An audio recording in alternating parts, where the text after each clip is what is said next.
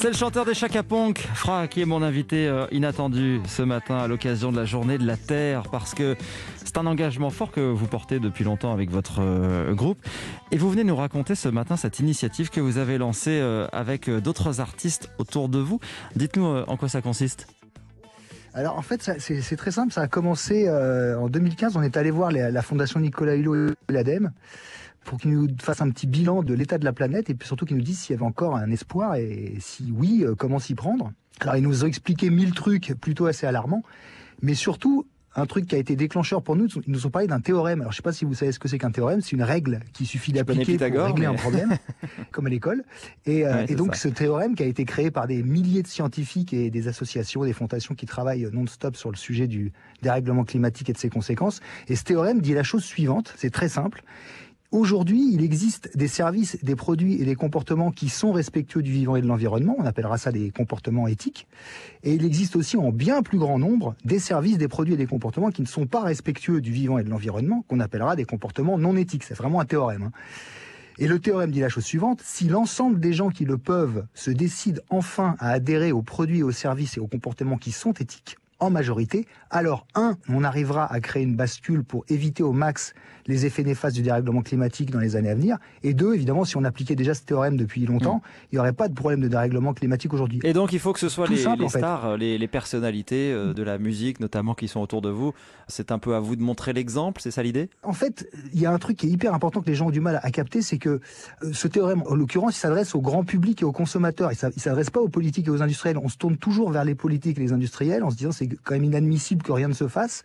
Mais en fait, les choix des politiques et les choix de production des industriels sont déterminés par nos envies à nous et nos choix à nous. Alors c'est bah, quoi par exemple ces gestes que vous mettez en, valeur euh, sur, euh, sur votre site, euh, notamment ce site, donc ça s'appelle Les Freaks. C'est le nom que vous avez donné à ce, mouvement. Quels sont les gestes que vous mettez en valeur, les petites idées, les petits gestes du quotidien qu'on peut chacun faire à notre niveau? Déjà passer sur une énergie verte, non fossile et non nucléaire, bannir les produits à usage unique, bannir le plastique à usage unique, évidemment bannir les bouteilles en plastique, c'est un objet complètement absurde aujourd'hui, choisir des produits locaux, bio, bannir le suremballage, privilégier le vrac. En fait, c'est tous ces petits comportements et ces, et ces produits éthiques qui existent, qui sont déjà proposés, mais qui sont pas choisis par les consommateurs encore assez.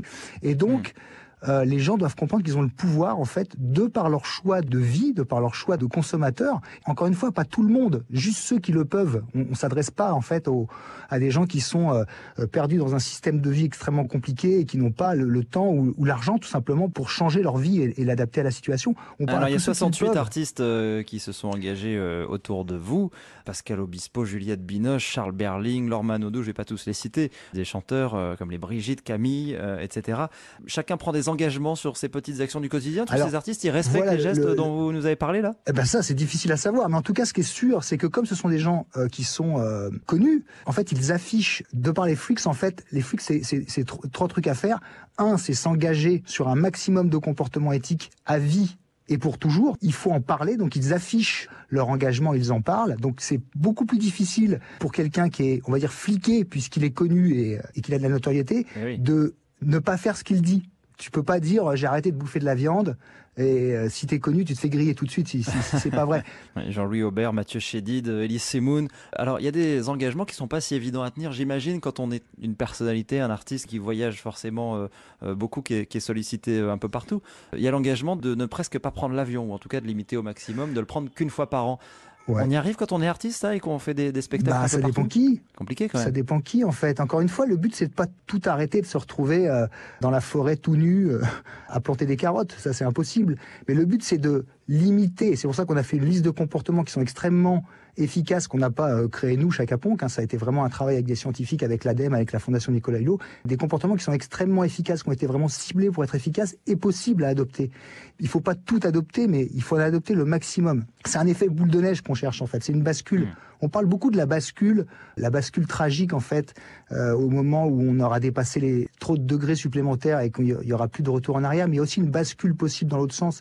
C'est-à-dire que quand assez de gens ont compris que c'est facile en fait et que c'est à portée de main de refuser certains types de produits, certains types de comportements et d'en adopter d'autres, quand il y aura assez de gens qui auront compris ça, il y aura une bascule dans le bon sens et ça permettra à tous ceux qui n'ont pas la possibilité euh, ou les moyens de, de, devenir écolo, de le devenir parce que les industriels naturellement adapteront leur, leur système de production à la mentalité variante, en fait, à la nouvelle mentalité mmh.